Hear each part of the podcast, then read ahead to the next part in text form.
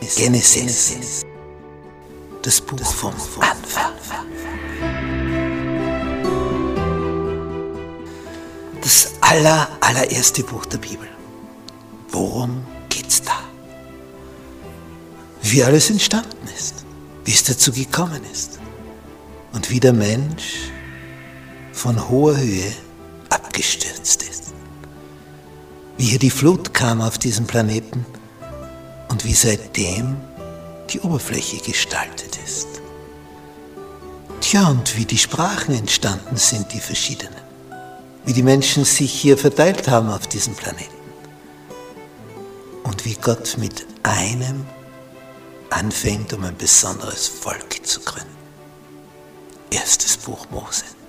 Komm mit auf diese Entdeckungsreise. Donnerstag. Die Rettung des Exils. Wir lesen weiter in 1.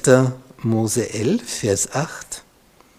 So zerstreute der Herr sie von dort über die ganze Erde, und sie hörten auf, die Stadt zu bauen und diesen Turm. Daher gab man ihr den Namen Babel, weil der Herr dort die Sprache der ganzen Erde verwirrte das heißt Babel, und sie von dort über die ganze Erde zerstreute. Sein Plan war ja gewesen, raus, raus über die ganze Fläche und sie sammeln sich, konzentrieren sich in der Stadt. Wenn man das heute so betrachtet, ich meine, da gibt es Städte, die haben mehr Einwohner als ein ganzer Staat. Nicht, wenn man so hört von Shanghai in China 24 Millionen Menschen. Österreich hat 9 Millionen Einwohner. Tschie, mehr als das Doppelte von ganz Österreich ist dort in einer Stadt konzentriert. Und was das für ein Logistikaufwand ist, diese Menschen dort zu versorgen. Ich meine, da muss ja die Nahrung hineingebracht werden. Diese ganze Infrastruktur, was das alles braucht dass die sich da drinnen bewegen können, die öffentlichen Verkehrsmittel. Das ist mir mal in, in Israel, in Tel Aviv, Jaffa etwas widerfahren. Ich fragte in dieser Herberge nach einem Stadtplan, damit ich mich da zurechtfinden kann. Und die Rezeptionistin krümmt sich vor Lachen. Und ich frage mich, was ist daran so lustig? Wenn du fragst als Tourist nach einem Stadtplan und die kommt aus dem Lachen nicht mehr heraus. Tränen hatte die in den Augen vor lauter Lachen. Und ich stehe da da, ganz perplex und kenne mich überhaupt nicht aus.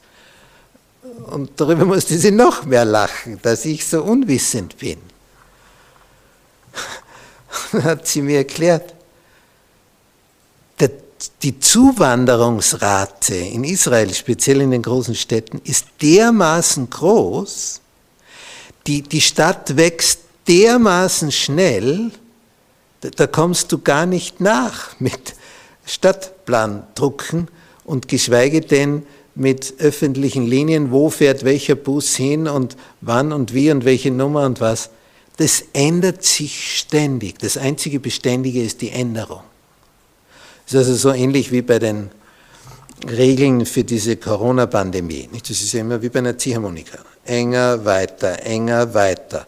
Und ständig hörst du in den Nachrichten neue Regeln. Entweder werden sie verschärft, verschärft, verschärft oder wieder erleichtert, erleichtert, erleichtert. Und so ist es dort mit Zuwachs, Zuwachs, Zuwachs, dadurch dort wieder ein neuer Stadtteil, da wieder eine neue Straße, ein neues Wohnviertel, wieder eine neue Buslinie. Es ändert sich ständig.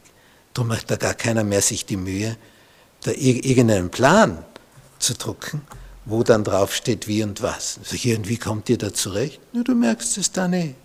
Mit der Zeit, wenn du dann dort bist und regelmäßig dich in der Gegend bewegst, dann siehst du, eh, aha, so läuft das. Ja, und dann ändert sich eh schon wieder. Und die Leute sind das gewohnt. Sie sind gewohnt, dass das, was jetzt ist, nicht so lang sein wird. Es ändert sich bald wieder. Und damit nehmen die das locker. Und wenn du aus einem Staat kommst, wo alles ganz klar geregelt ist und immer gleich ist, bist du völlig irritiert. dass es sowas gibt. Aber die sind das gewohnt. Die wären also irritiert, wenn sich's nicht ändern würde. Gott dagegen ist immer der gleiche. Er ist immer dasselbe. Er ist einer, der sich nicht ändert. Wenn er Richtlinien ausgibt, dann gelten die für die Ewigkeit. Wenn er sagt, das ist gut, dann ist es immer gut. Wenn er sagt, das ist schlecht, dann ist es immer schlecht. Und wenn wir dann bitten und betteln sagen, na vielleicht könnte ich doch einmal und wäre es nicht möglich, was schlecht ist, ist schlecht. Und was gut ist, ist gut. Und das ist das Schöne, dass das bei Gott so eine Beständigkeit hat. Da ist Verlass drauf. Was gut ist, ist immer gut. Wenn er was sagt, dann ist es segensreich.